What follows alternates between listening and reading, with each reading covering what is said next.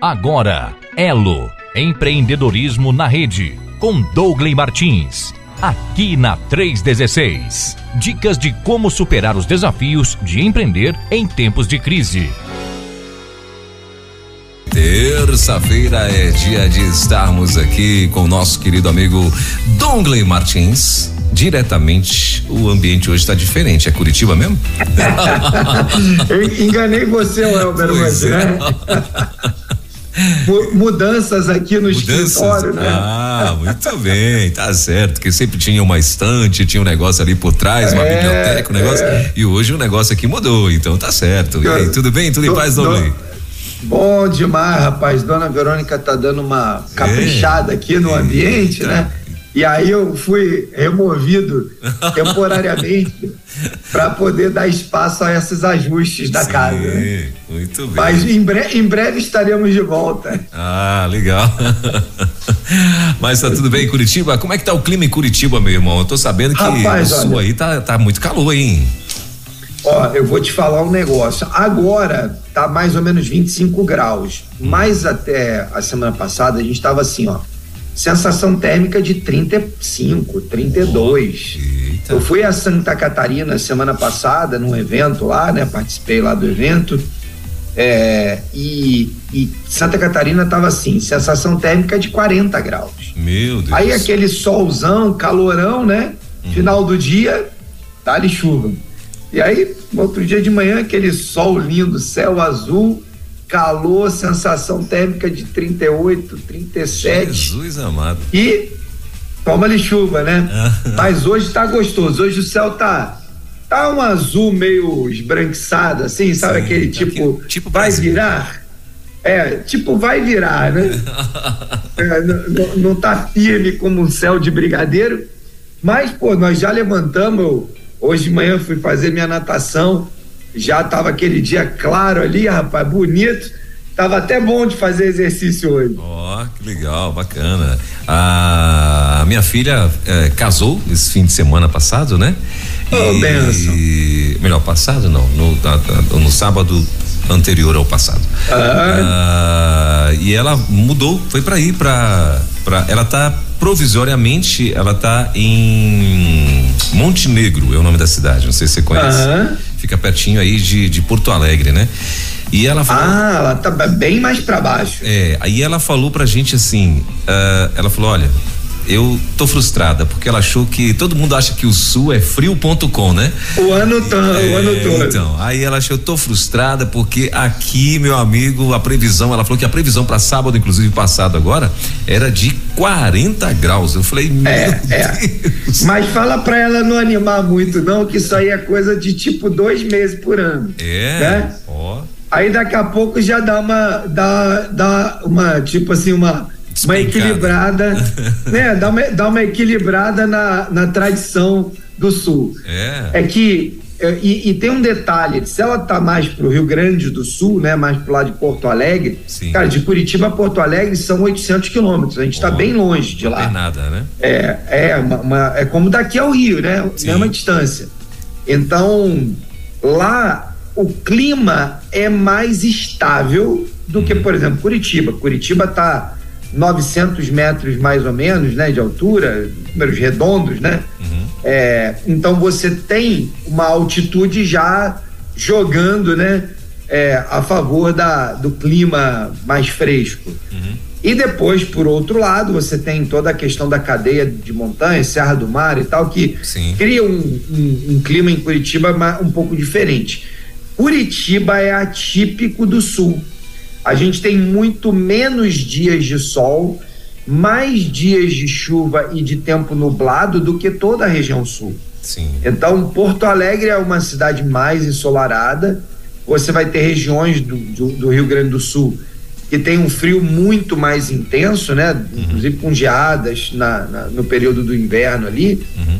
diferente de um pouquinho diferente de Curitiba. Curitiba você tem ali uma semana de frio mais intenso, tipo próximo de zero. O resto do, do inverno você vai ter 8, 5, 6, 10, que é frio, mas para quem já está aqui, cara, tá boa, o, né? o, É, é, o couro, o couro se adapta, né? já tá assim virando, como... já tá, já tá fazendo é, é curso para pinguim, né? Então já não estranha mais. é, então, o cara que mora no, no do, do rio para cima, o couro se adapta com o calor, né? Sim. De, do sul para aqui para baixo no sul, o couro se adapta com o frio. E assim a gente vai vivendo, Elmer. Meu Deus. Pois é. Ela falou que ela, ah, não, tô frustrada aqui. Eu, depois né, todo mundo dizendo, olha, os, cuidado com o frio do sul. E ela falou, é. jamais imaginaria que ela ia viver 40 graus lá no sul do, no sul do Brasil. Meu Deus. Mas fale para ela aproveitar porque vai passar. Pra é, não né? ficar tão animada assim. ela tá provisoriamente em Montenegro, rapaz. Depois ela não sabe. Montenegro, eu não é, conheço. Ela falou que não sabe ainda qual a cidade que eles vão, né? É, meu, meu genro tá, tá, tá fazendo um curso de formação de polícia lá nessa cidade, depois eles vão Ah, legal. E ah, aí eu tô... Mas vai ficar no sul? No sul, no sul mesmo. Vai ficar ah, em, em alguma cidade, a gente não sabe ainda para onde que. Ela acha que provavelmente devem ir para Porto Alegre mesmo, né? Mas ah, eles não têm certeza. Pode ser que vá para outro, para outro, sim, outro sim. outra cidade daí. Legal. Mas, muito bem. Parabéns, né? Pois é. Parabéns é. aí, né? Pois é, rapaz. Isso é, é bom. Caminhar é. os filhos é bom, né? é? Ver Deus se manifestando nessa fase da vida deles é uma benção. É, pois é. Eu, eu tive essa essa honra de poder casá-los nesse, nesse, nesse sábado. Foi punk, rapaz. Olha, não sei se você já casou alguma filha tua, mas o negócio é punk. Ainda viu? não. Ainda não. Estamos é. aqui nessa, nessa trilha, né? Nessa trilha. Mas ainda não. não. Pois tá é, na, rapaz, é punk, viu? Tá na jornada. É, é punk, o negócio é punk, rapaz. A gente acha que, que dá para segurar, que vai, né? Não, pode deixar que a gente vai matar no peito e na conversa, rapaz. Meu Deus do céu, pense. A, as meninas, as meninas, elas destroem o nosso coração, né? Pois é, Eu tenho rapaz. duas, né? Então é, aqui, aqui vai ser dose dupla. Meu Deus. Eu tenho um casal, rapaz, ela é a primogênita, né? O, o garoto tem 18 anos, né? E ela tem 22, vai fazer 23 agora, de, inclusive dia Olha 20 só. de fevereiro agora ela faz dia 23. Uh, dia 28 de fevereiro, diga-se de passagem.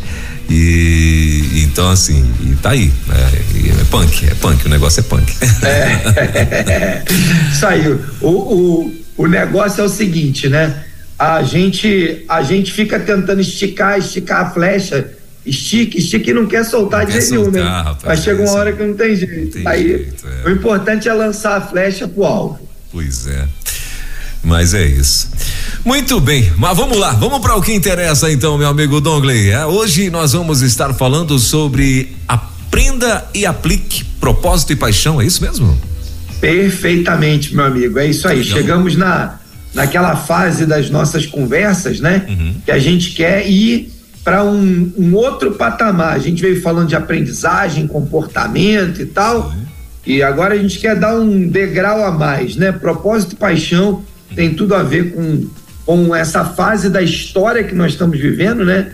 Uhum. A, a, os negócios hoje, a juventude de hoje, fala muito nisso, né? De se engajar na causa, está envolvido Sim. com o propósito de alguma coisa. Então, quero hoje compartilhar a respeito desse tema tão importante e atual.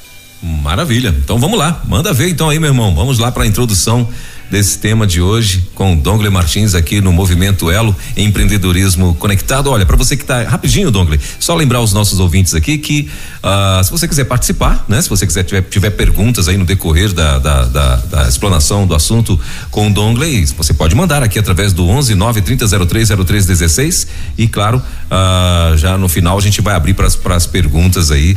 Então fique à vontade, é só você fazer anotar a tua pergunta, mandar aqui através do nosso WhatsApp e no finalzinho o Dongley vai estar respondendo aí a todos, tá bom?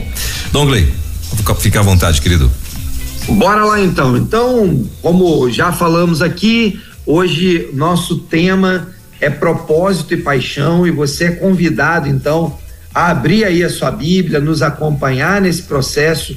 Vamos percorrer aí um texto de Filipenses, cartas de Paulo à igreja em Filipos e vamos de, eh, obter, extrair desse texto esses princípios que nos ajudarão a entender como, através de princípios e valores da palavra de Deus, nós podemos atuar no mundo dos negócios, na vida profissional, na, na nossa liderança.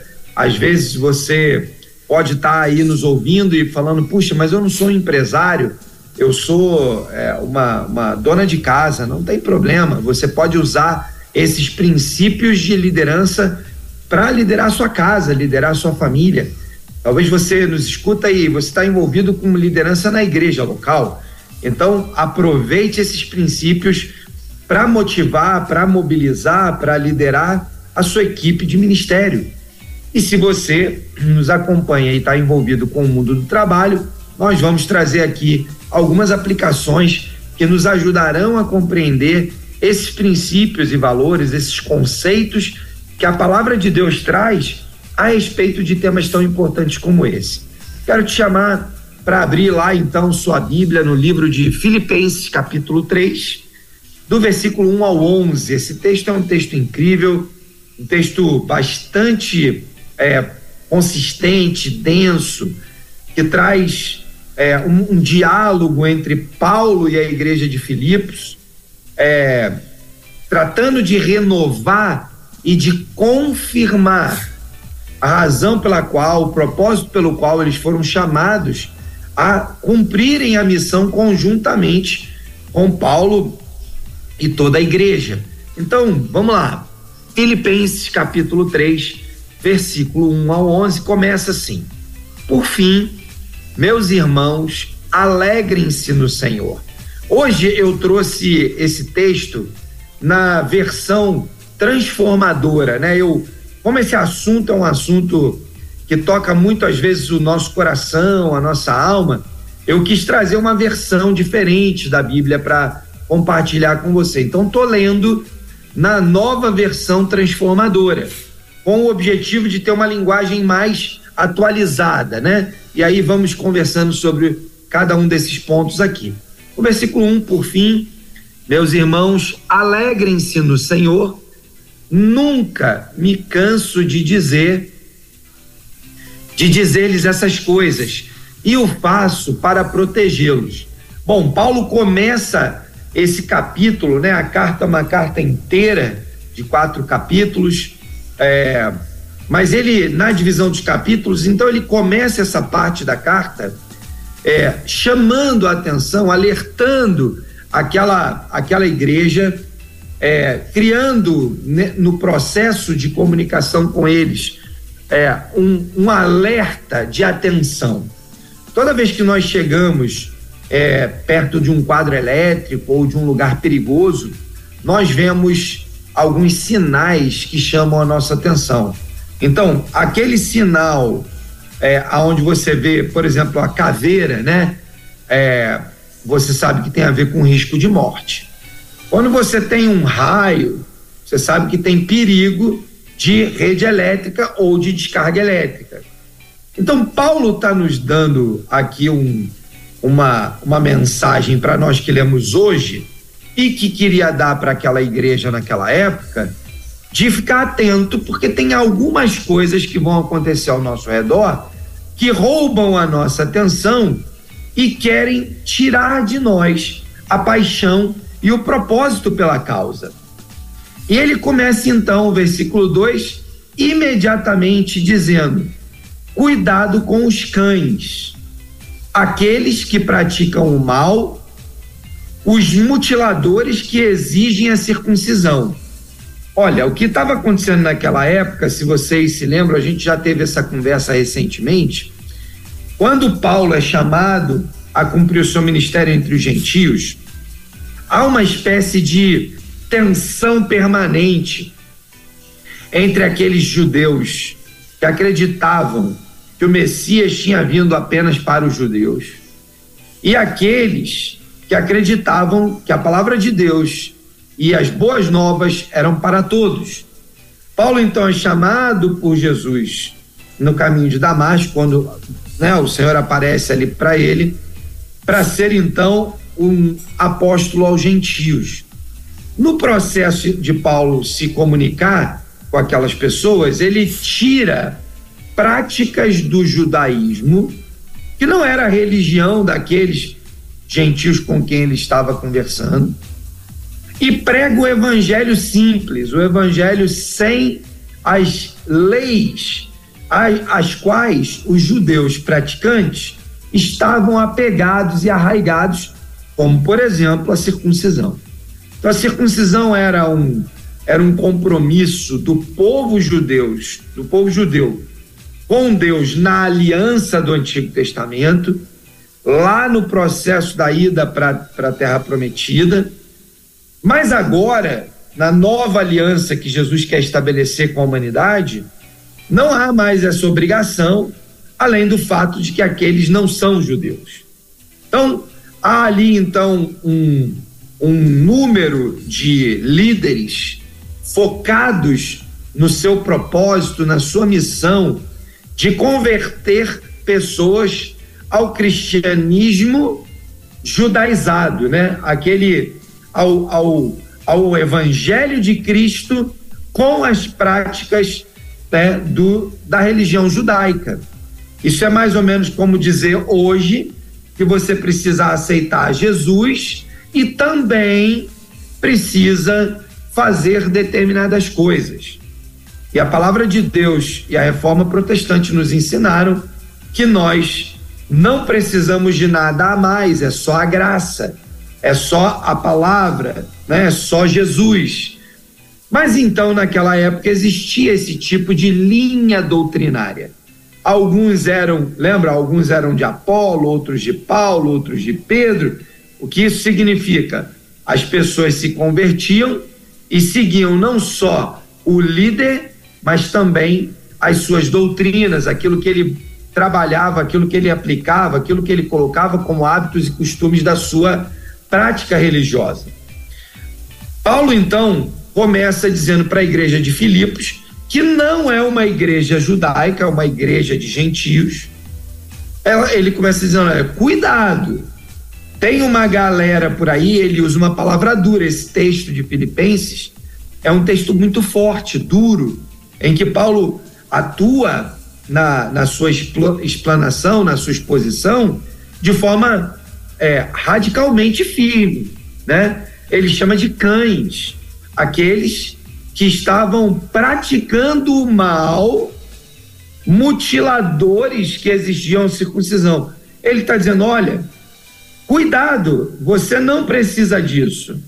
Mas existem alguns que estão usurpando da ideia de que eu preciso de um cristianismo judaizado. E aí começa então o diálogo dele, e ele vai adiante então dizendo: Pois, versículo 3: Pois nós que adoramos por meio do Espírito de Deus, somos os verdadeiros circuncidados. Aqui ele faz uma analogia, um, uma espécie de, de, de, de comparação análoga, dizendo: bom, se o judeu ele faz circuncisão física, corta lá o prepúcio, nós que adoramos no Espírito e recebemos o Espírito Santo, que fomos chamados entre os não-judeus, somos circuncidados no coração porque o sangue de Cristo purificou o nosso pecado, marcou o nosso coração, a marca de Cristo está estabelecida ali. De modo que você não precisa se mutilar fisicamente, você não precisa fazer a circuncisão física para estar integrado com Cristo. E ele continua dizendo: alegramos-nos que Cristo Jesus fez por nós ou seja, o que Paulo está dizendo é o seguinte: olha, todo sacrifício que antes era exigido de um judeu na circuncisão, Jesus pagou na cruz quando foi crucificado e derramou o seu sangue. O sangue do prepúcio agora não precisa mais ser desse jeito, porque a cruz de Cristo derramou o sangue, Jesus na cruz derramou o sangue e a cruz de Cristo então se tornou a nossa circuncisão. Nós fomos chamados à circuncisão do coração.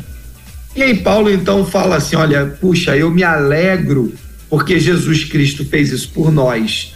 Não colocamos nenhuma confiança a mais nos esforços humanos. Ainda que, se outros pensam ter motivos para confiar nos próprios esforços, Ele está dizendo: olha, ainda que tem aí né, um grupo de judeus que valoriza esse tipo de prática, tudo bem, não tem nada, eu não tenho nada contra que eles valorizem isso.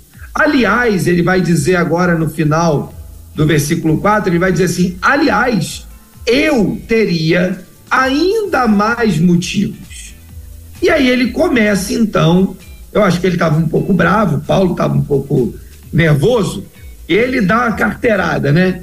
Ele fala: fui circuncidado com oito dias de vida, sou israelita de nascimento, da tribo de Benjamim, um verdadeiro hebreu, era membro da seita dos fariseus, extremamente obediente à lei judaica. Era tão zeloso que perseguia a igreja e, quanto à justiça, cumpria a lei com todo rigor. Pensava que essas coisas eram valiosas, mas agora as considero insignificantes por causa de Cristo. Bom, Paulo vai lá e dá uma carteirada, né?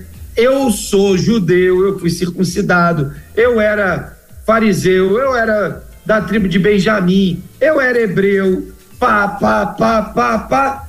E aí ele vai falando: olha, mas isso tudo é insignificante, porque eu tô aqui pelo propósito da vinda de Cristo, da sua morte e da sua ressurreição. Tudo aquilo que eu zelava antes, agora se tornou secundário.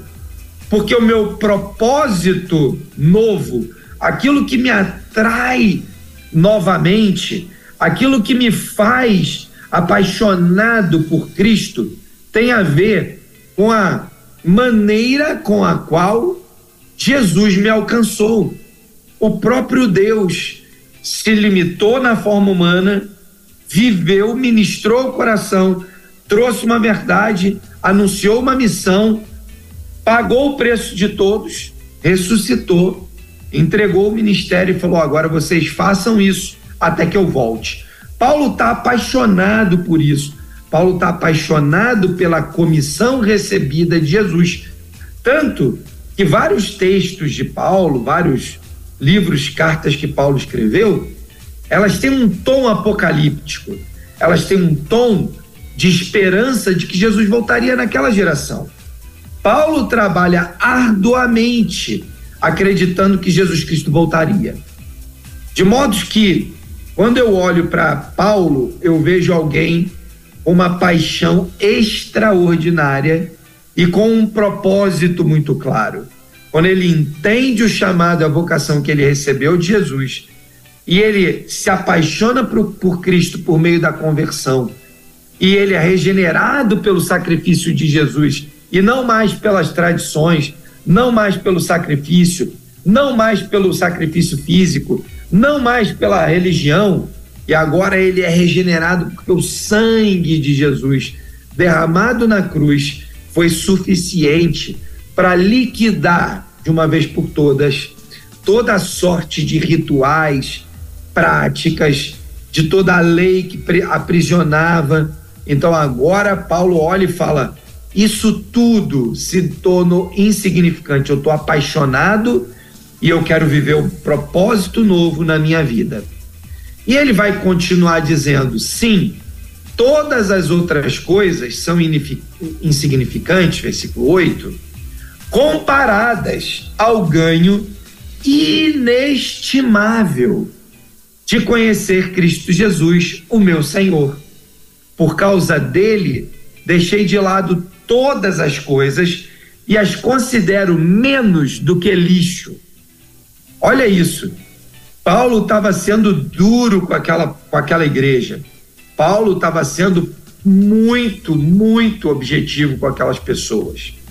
Olha, se você está preocupado com todas aquelas práticas, isso tudo para mim é lixo.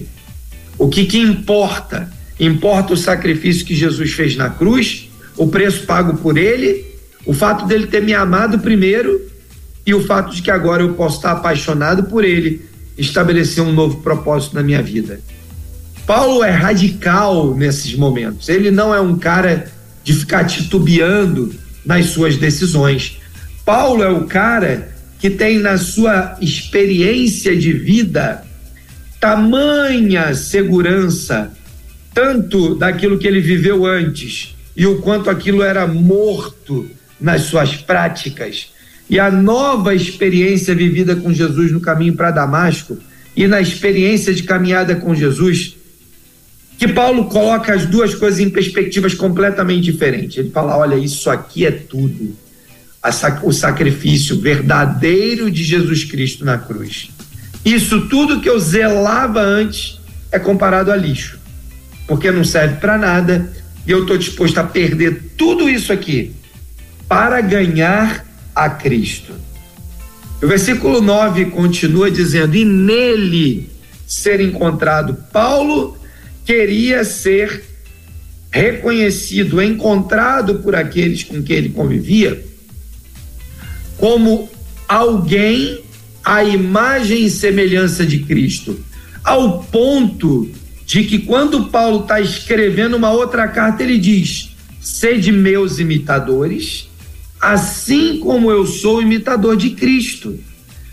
Paulo não está se colocando no lugar de Jesus, ele poderia dizer: olha, imitem a Cristo, como muitas vezes ele aponta para Cristo, como nesse texto aqui de hoje.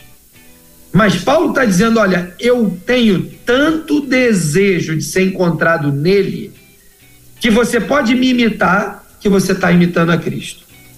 Quase como está no limite da, da, da, da, da capacidade de se comparar com Jesus, no limite.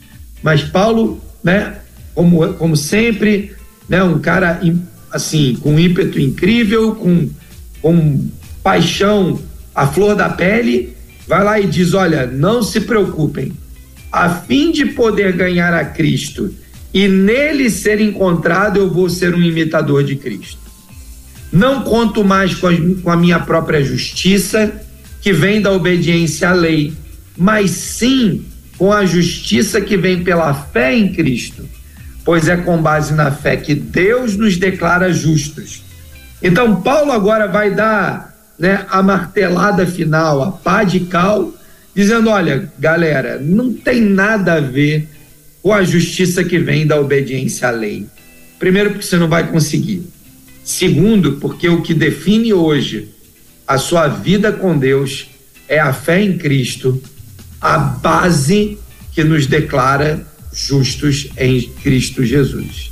Fomos justificados por Cristo, não justificados para as, as por causa da lei, fomos justificados por Cristo, porque nenhum de nós conseguiu cumprir a lei integralmente.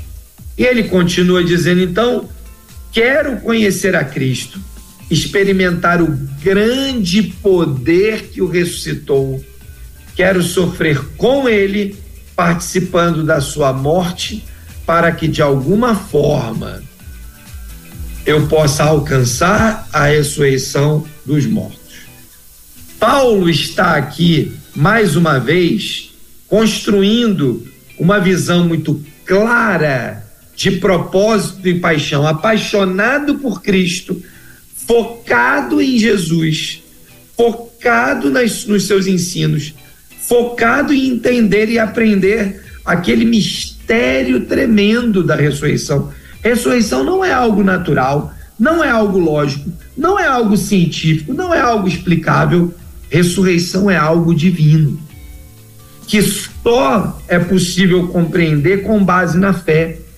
Então, Paulo está dizendo: olha, eu estou completamente apaixonado por Jesus e totalmente focado no propósito de conhecer a Cristo, de viver as minhas a minha vida baseado naquilo que Jesus viveu, mesmo que isso signifique sofrer as dores que Jesus sofreu e experimentar a morte como Jesus.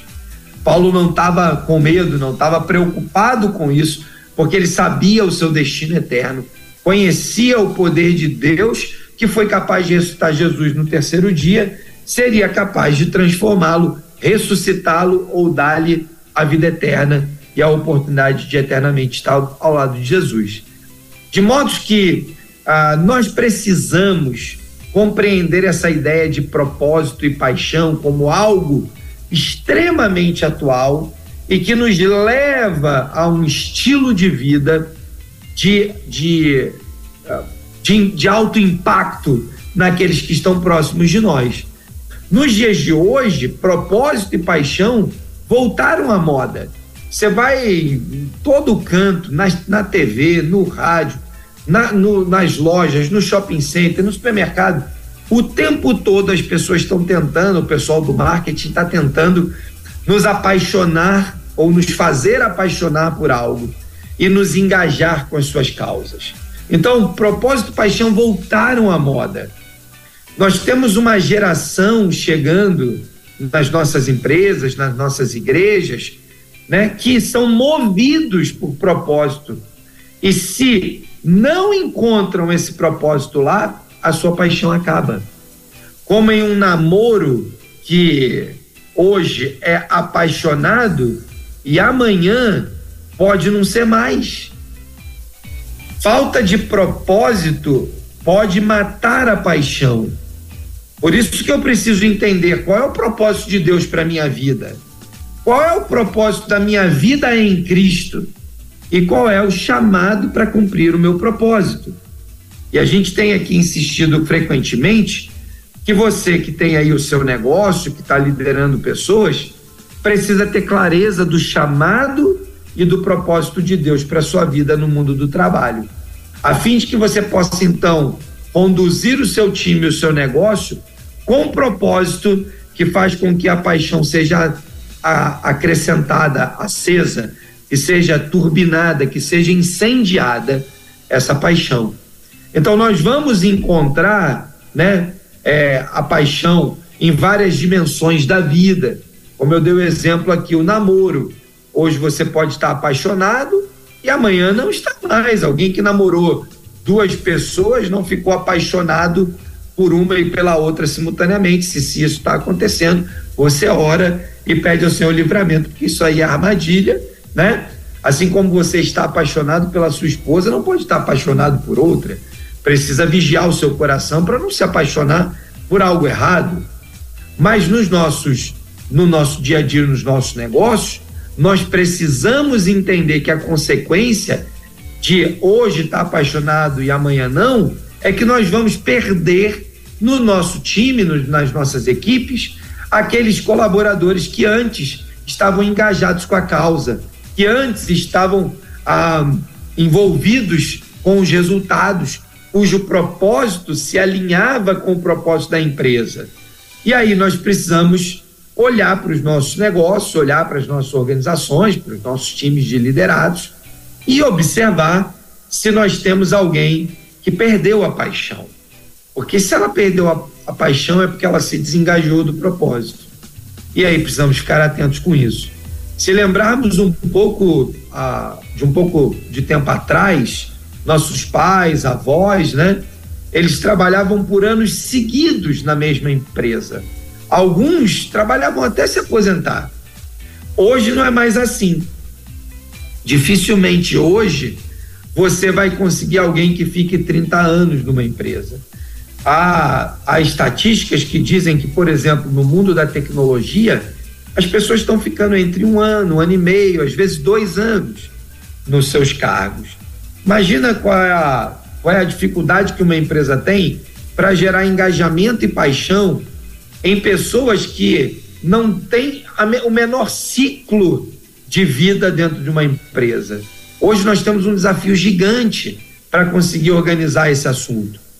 A sua empresa precisa definir e aplicar propósito para ela, para que isso sendo claro, bem difundido, uma gestão coerente, você possa manter um time de gente como Paulo, apaixonado pela causa, como eu e você, apaixonados pelo que fazemos, que ao descobrir a verdade do Evangelho, o poder que há em Jesus e o propósito do seu chamado ministerial para o mundo do trabalho, estarão tão apaixonados que vão fazer com que aquele negócio seja uma porta, uma agência, uma embaixada do reino para a expansão do reino aqui. Então nós somos chamados a cumprir esse propósito, é desenvolver essa essa agenda, né? Chegando no fim aqui da nossa conversa, dessa reflexão do texto bíblico, eu queria que você observasse na sua vida aí, você que está nos escutando, né, que vai nos escutar, que você observasse como anda o propósito e a paixão na sua vida. Como é que anda o desejo de fazer cada vez melhor, apaixonadamente aquilo que você faz. Eu quero poder compartilhar aí, né, com algum, alguns dos nossos ouvintes as suas dúvidas, né, Welber? E vamos para essa parte tão boa, né, que a gente curte fazer, que é compartilhar as dúvidas dos nossos ouvintes, podendo ajudar de alguma forma a que cada um deles possam possam pôr em prática esses conceitos. Maravilha. Bom, são 10 horas e 43 minutos em Brasília, 10 e 43 na nossa capital. Então tá aí, ó. O nosso WhatsApp tá liberado aqui para você mandar o teu alô, o teu recado, o teu, a tua pergunta aqui para o Dongley, 11 9 3003 0316, tá bom?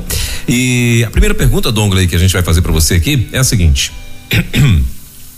Como faço uh, ah, para identificar se o propósito da empresa não se perdeu com o tempo, Dongley? Olha, é assim, ó. O que que define um propósito, né? Eu gosto de comparar propósito com visão de longo prazo. Qual era o propósito de Jesus quando ele veio estabelecer o seu ministério? Jesus tinha o propósito de transformar uma geração que acreditava em toda aquela estrutura de leis e queria estabelecer um novo tempo baseado em graça, em que o princípio da graça suplantava o princípio da lei.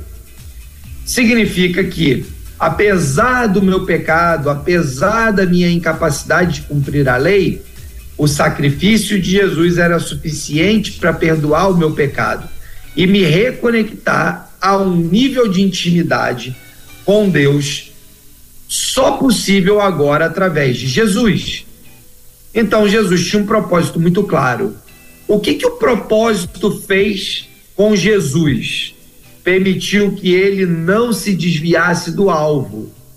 Jesus nasce, durante 30 anos ele vive uma vida normal de um cidadão, cresce, vai para a escola, vai para a sinagoga, trabalha com seu pai, né, na, na carpintaria, monta lá as mesas, as cadeiras, os móveis e tal, vida de trabalhador ali, e de repente chegou a hora dele ir para uma nova tarefa dentro do seu propósito.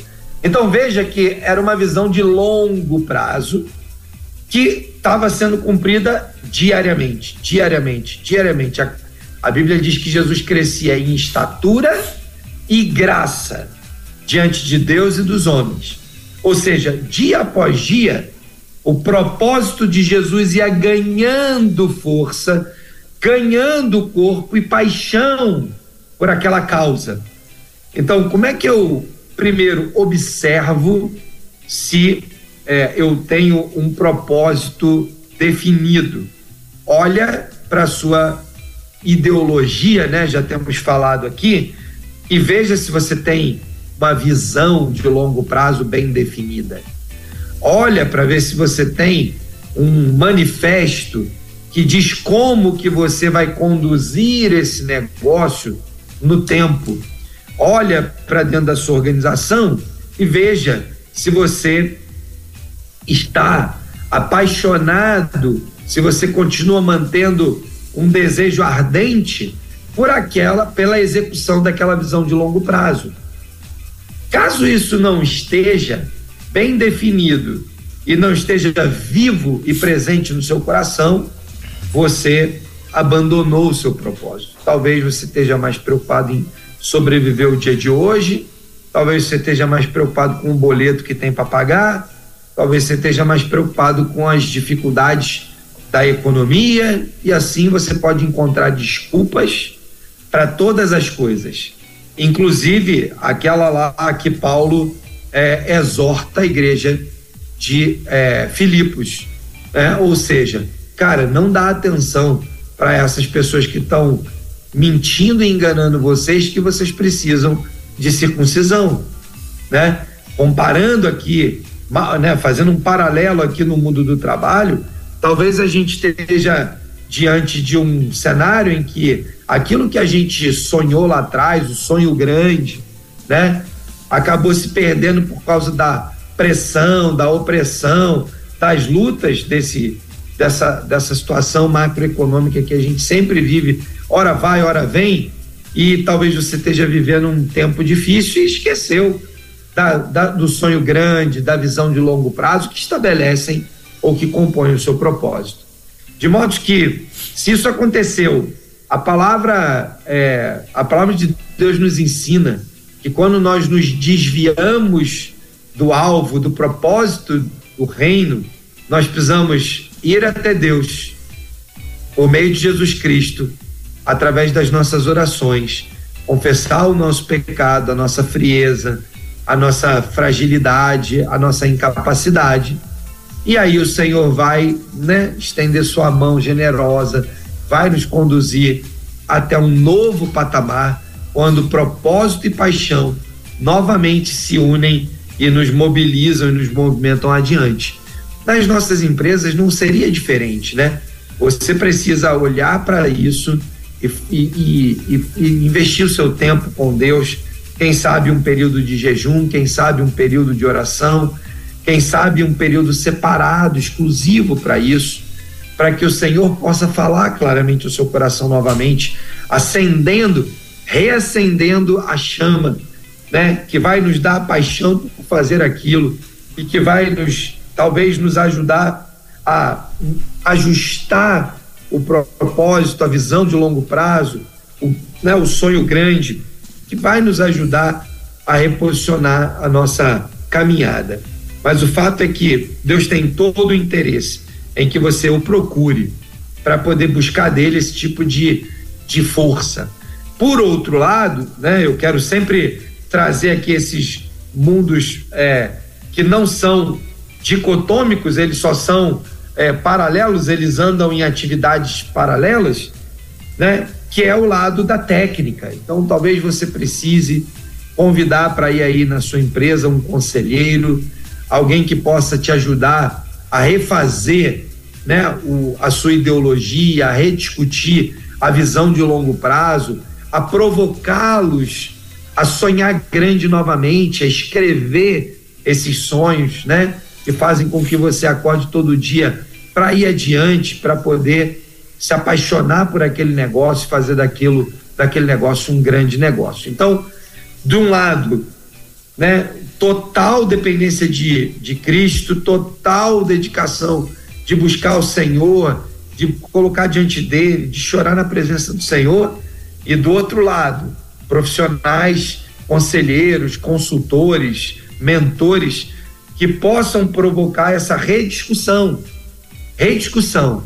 Rediscute lá visão, missão, valores, sua visão de longo prazo, né? Sonha novamente, coloca lá algo grandes para você e vai atrás disso novamente com toda a força e entusiasmo que pode brotar de um coração transformado, transformado por Jesus, transformado por uma por um conhecimento novo adquirido que você não tinha e que abriu o, o, o horizonte daquilo que você vai poder fazer com novas técnicas, com o domínio de novas ferramentas, de novos conhecimentos. É por aí, Weber, eu creio que esse é o caminho para gente que, para alguém que perdeu a paixão e o propósito durante a caminhada. Muito bem. Uh, Dongley, a próxima pergunta, deixa eu ver aqui, foi, mandado aqui aqui pra gente. Deixa eu só tentar recarregar aqui, porque sumiram todas. Agora sim, agora deu certo. Dongley, uh, quando consigo identificar que um dos colaboradores ou fornecedores não tem paixão pelo negócio, o que fazer? Bom, vamos lá. Nós falamos na primeira conversa, nessa primeira, primeira pergunta, sobre o líder, sobre o dono, né? Agora a gente está falando daqueles stakeholders, né? Aqueles que participam do nosso negócio. É, tanto quanto o dono, é importante que seu time, os stakeholders, estejam engajados e apaixonados por essa causa, sob pena de você estar tá arrastando uma bola de presidiário, né? Já viu aqueles, aqueles filmes, desenhos, que o cara bota a corrente aqui, tem uma bola de ferro lá pendurada lá atrás, o cara tá, tá arrastando. Quando você tem alguém na sua cadeia de valor e na sua estrutura de, de parceiros ali estratégicos que não está na mesma sintonia, na mesma vibe que você, na mesma vontade que você, com o mesmo propósito que você, o que vai acontecer é como uma, uma junta de bois com uma canga torta. Um boi parrudão e outro minguadinho. Né? O que vai acontecer é que alguém vai se sobrecarregar. Esse é o fato. E o que pode gerar essa sobrecarga? Pode gerar qualidade ruim, prazos de entrega ruim, custos inadequados, clientes insatisfeitos, falta de fornecimento, ou seja, tem uma série de consequências para o seu negócio quando os stakeholders, os, os participantes, os, aquelas pessoas estratégicas que estão ao seu redor para fazer o seu negócio acontecer, não estão engajados com você na mesma paixão e propósito que você. Então, tanto quanto é possível, você deveria buscar pessoas para dentro da equipe que se engajem com a causa, se apaixonem por aquilo e façam aquilo com alegria e prazer. Quanto você precisa de fornecedores que tenham paixão por fazer aquilo para que a cadeia inteira esteja apta a poder servir aos seus clientes, entregar os seus serviços, produzir os seus resultados, sem que haja uma ruptura, uma quebra do resultado, porque tem alguém desconectado com o giro do motor, né? O motor está girando lá 3 mil por hora, né? 3 mil rotações por minuto, e você está girando a 100 por minuto é muito difícil, né? Muito difícil. Eu não sei se você já viu, mas uma corrida de bastão é um, é um exemplo bem legal, né?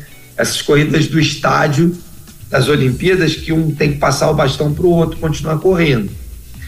É, se você não tiver um sincronismo absurdo na passagem do bastão para a mão do outro cara, o que acontece? O bastão pode cair, o cara pode sair correndo sem o bastão, ou o cara pode pegar o bastão da forma errada e assim gerar uma série de perdas. Do mesmo jeito, nós precisamos olhar para a cadeia de fornecimento, para a cadeia de valor do nosso negócio e dizer: aqui está funcionando bem, aqui não está. E ir lá tentar desenvolver com aquele parceiro com aquele fornecedor, com aquele órgão que, que tem relação com o seu negócio e estabelecer uma parceria de alto nível, baseado nos mesmos propósitos e na mesma paixão que você, para que o fluxo desse processo resulte em um produto de alto nível, clientes satisfeitos e todo mundo apaixonado pelo que faz. Muito bem, quatro minutos faltando para as 11 horas. Tem mais uma perguntinha a, aqui, Dongley, é, e ela diz o seguinte: Podemos dizer que necessariamente paixão e vocação têm que andar juntos para que haja sucesso na jornada da empresa? Eu costumo dizer o seguinte: alguém que reconhece a sua vocação normalmente é apaixonado pelo que faz. Quando você faz o que não foi vocacionado a fazer, aquilo pode se tornar um fardo. E é muito difícil se apaixonar por um fardo, não é? Quando Jesus fala assim: olha, se apaixone por mim, troque o seu fardo comigo, porque o meu fardo é suave e leve, e o seu é pesado, o que Jesus está nos ensinando na prática serve para a nossa vida eterna, serve para a nossa vida cristã, mas também serve como princípio e valor para o mundo dos negócios. O que Jesus está dizendo na prática é que quando você se encontra com a vocação para aquilo que você foi chamado, é, é natural que você se encontre e se apaixone por aquilo. Né? Eu penso em vários exemplos aqui. Alguém que é, sonha em comprar um carro novo. E você se prepara. E aquilo vai crescendo, vai brotando no seu coração. Poxa, eu vou juntar uma grana aqui, eu vou me preparar melhor, eu vou deixar de comer uma comida fora, eu vou deixar de gastar dinheiro nisso. Você vai se apaixonando por aquele propósito, por aquela causa, e aquilo vai fazendo com que você deixe de lado outras práticas que atrapalham aquilo, não contribuem em nada e, ao contrário, atrapalham. E quanto mais você se apaixona por aquilo, mais você se sente chamado a fazer, impulsionado a fazer, impelido a fazer. Então, paixão e vocação caminham de mãos dadas. Paixão e vocação são é, o combustível para você exercer o seu ministério. Então, quando você compreende claramente o chamado de Cristo para a sua vida, automaticamente você vai começar a se apaixonar por aquilo. E talvez você estava indo numa direção e o chamado de Cristo te leve para outra direção. A gente poderia ficar aqui dando vários exemplos, mas você pode por exemplo, ter o chamado de Cristo para sair da empresa A e ir para a empresa B. E você vai ficar ali, se preparar, estudar, né? ganhar novas skills, novas competências. Para quê? Para que quando abrir uma vaga naquela nova empresa você possa se candidatar. E ao se candidatar, você vai ter, né, sabe aquele calor que sobe pelo pescoço? Uau, né? estou apaixonado por aquilo. Assim como eu posso, por exemplo, estar tá vivendo no, na minha vida aqui profissional e o Senhor me chamar para o ministério no campo missionário. Eu posso estar tá vivendo a minha vida é, como, como um executivo e o Senhor me chamar para ser pastor numa igreja local. O Senhor posso estar sentado no banco da minha igreja e o Senhor me chamar para ir lá exercer influência nas artes, para ir lá para ser influência nos esportes, no governo, nas diversas áreas de influência que nós temos na nossa sociedade. Quando você ouve o chamado, né? A Bíblia diz que aquele que escuta a voz do Espírito, ele não consegue, ele não consegue resistir quando o Espírito Santo fala, é uma voz doce, suave e irresistível. Então, o chamado que recebemos para cumprir esse propósito de Deus virá então acoplado, né, a, a, associado de paixão por executar. Se você acha que está cumprindo um chamado e só se sente cansado, um fardo, não tem paixão nenhuma, ó, meu irmão, minha irmã, tem 99% de chance de você não ter sido chamado para aquilo. De você ter sido enganado pelo seu desejo pessoal, talvez pelas finanças, talvez pelas, pela posição social, pelo status, sei lá por quê. Mas talvez você tenha sido, tenha sido enganado pelo seu próprio eu, querendo se manifestar e querendo ser maior do que a vontade de Deus para sua vida. Então, chamado, propósito e paixão estão acoplados, andam de mãos dadas e é difícil a gente imaginar essas coisas funcionando de forma completamente isolada. Quando eu encontro um líder que diz: Não, eu estou aqui pelo compromisso que eu tenho, eu não tenho vontade nenhuma mais de estar aqui, mas eu estou pelo compromisso a minha palavra tem sido: sai daí o mais rápido possível. Você está sendo ruim para você e para quem está ao seu redor. Porque você fazer alguma coisa sem, sem propósito e paixão é a mesma coisa que quebrar pedra na prisão. Ah, você tem uma tarefa para cumprir. E eu não estou dizendo aqui que a vida inteira, todo o tempo, ininterruptamente, nós só vamos fazer coisas apaixonantes. Não é isso, não é isso. Não se engane com esse tipo de pensamento é, infantil, né? Esse pensamento é o pensamento infantil.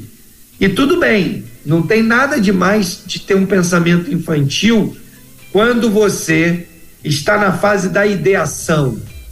Agora, quando você vai para o seu dia a dia real na vida adulta, você tem que cuidar para não estar tá tentando colocar um pensamento infantil no ambiente adulto, né? Mas o fato é que se você passa 100% do seu tempo fazendo algo que você não tem nenhuma paixão de fazer, tem alguma coisa muito errada. Temporariamente, nós fazemos muitas coisas que não gostamos. Eu vou dar um exemplo da minha vida. Meu colesterol subiu demais. Eu estou no meio de uma dieta, fazendo um monte de coisa que eu não gosto, por exemplo, restringir o que eu posso comer. Temporariamente eu preciso fazer isso, porque sabe qual é o meu propósito? Baixar o meu colesterol sem precisar tomar remédio. Eu tô, né, com a nutricionista, com o meu cardiologista lá acompanhando e tentando. Agora em março eu tenho consulta médica. Tô tentando. Então, tem momentos da vida e circunstâncias que nós vamos fazer coisas que não são muito apaixonantes. Mas isso não muda o nosso propósito, a nossa, o nosso chamado, o nosso ministério. Quando nós entendemos com clareza, mesmo que eu passe pelo vale da sombra da morte, eu não vou temer mal algum, porque o Senhor está comigo, vai voltar.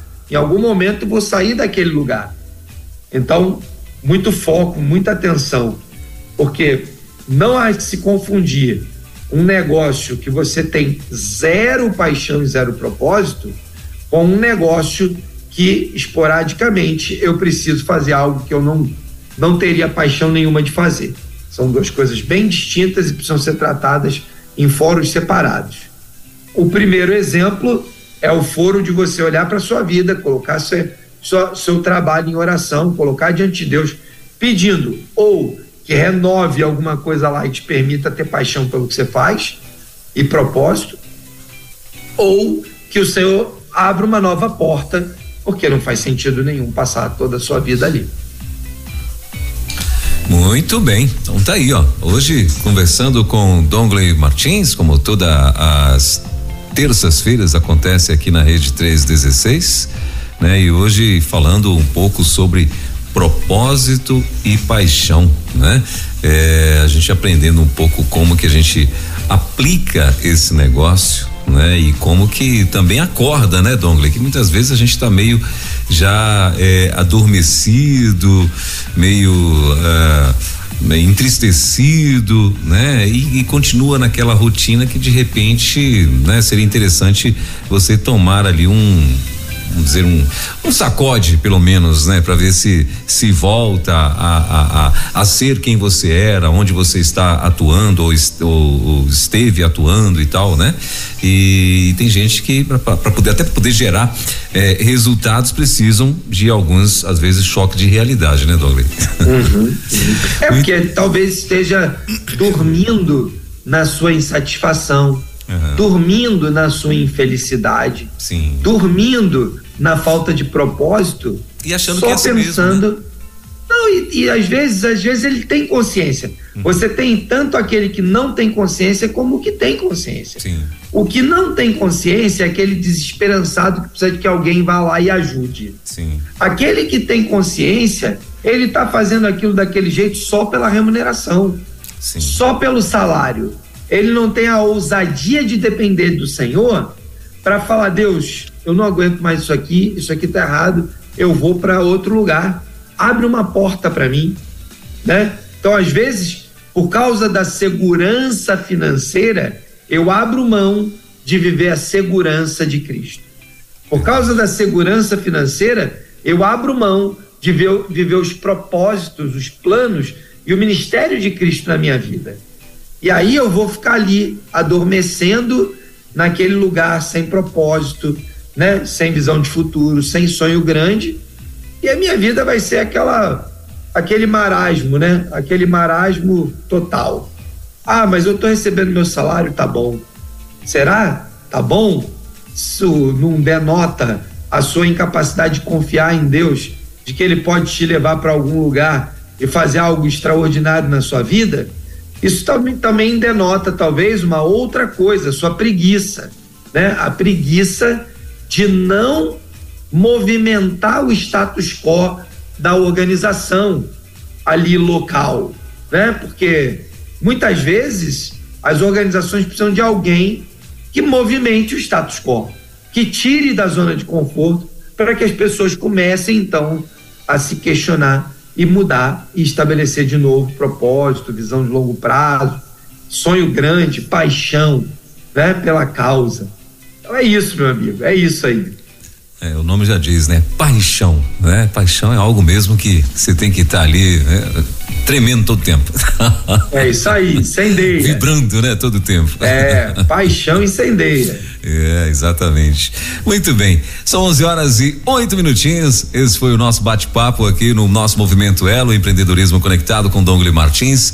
Dongley, terça-feira que vem já tem um assunto para a próxima terça, não?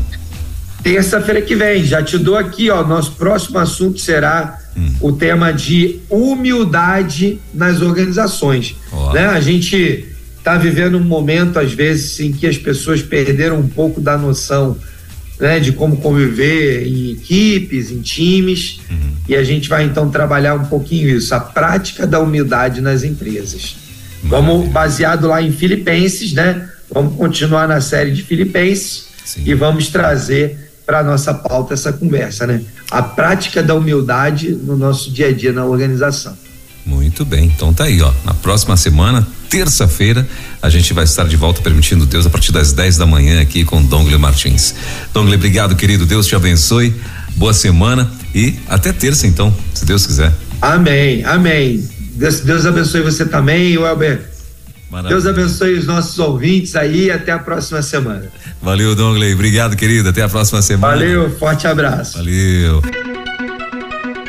Elo, empreendedorismo na rede, com Dougley Martins. Baixe agora os podcasts em nossa plataforma rede316.com.br. Dicas de como superar os desafios de empreender em tempos de crise.